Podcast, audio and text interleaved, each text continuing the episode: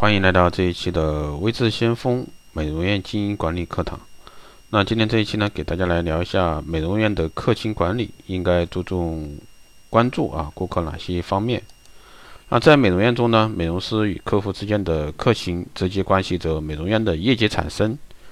因此呢，关注这个美容院客情啊，就成为很多美容院创造业绩的一个重点。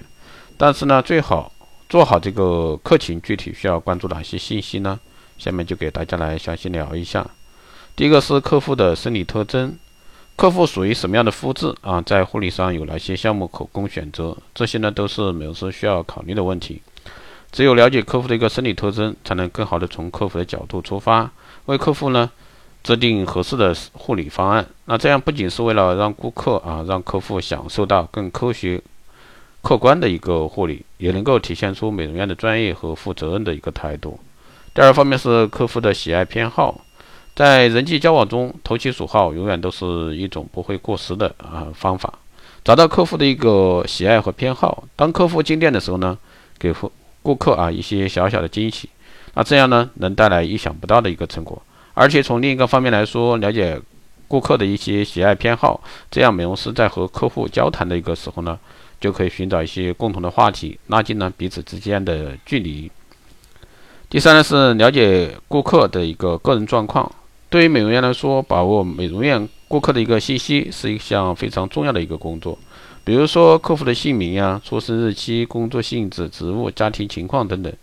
那这些信息呢，能帮助美容师更好的与客户沟通，并在沟通中掌握更多的有利信息，促成销售的一个达成。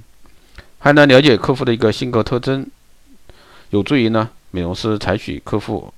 这个最容易啊接受的方式和与客户进行沟通，避开客户的一些敏感话题，针对客户的一个性格特点呢，让交谈变得一个更加融洽，这样呢也能有助于美容师的一个做好啊后续的一个顾客关系。第五呢是顾客的一个美容护理时间，了解顾客的做美容护理的时间，掌握这些周期，可以帮助美容师更好的安排顾客的一个护理项目，并适当的向。客户啊，推荐产品，同时呢，客户的进店次数从某种程度上也透露出客户对美容院的一个忠诚度和对美容护肤的一个态度。最后呢，就是顾客的一个饮食习惯状况呢，并不仅仅是和产品相关，与客户的生活习惯以及饮食习惯也有很大的关系。了解客户的一个饮食习惯呢，有利于美容师找到客户的一些状况啊的一些原因。给客户呢提出适当的意见，这样的细心服务呢更加讨客户的一个喜欢。以上六点呢，就是怎么样去啊关注顾客的一些基本情况，对你的一个美容师来说是至关重要的。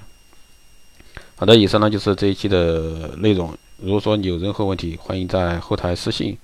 加微信二八二四七八六七幺三，二八二四七八六七幺三，备注电台听众，可以快速通过。更多内容呢，关注新浪微博“微知先锋”，获取更多资讯。如果说你对光电医美课程、美容院经营管理、私人定制服务以及光电中心加盟感兴趣的，欢迎在后台私信“微之先锋”老师报名。好的，这期节目就这样，我们下期再见。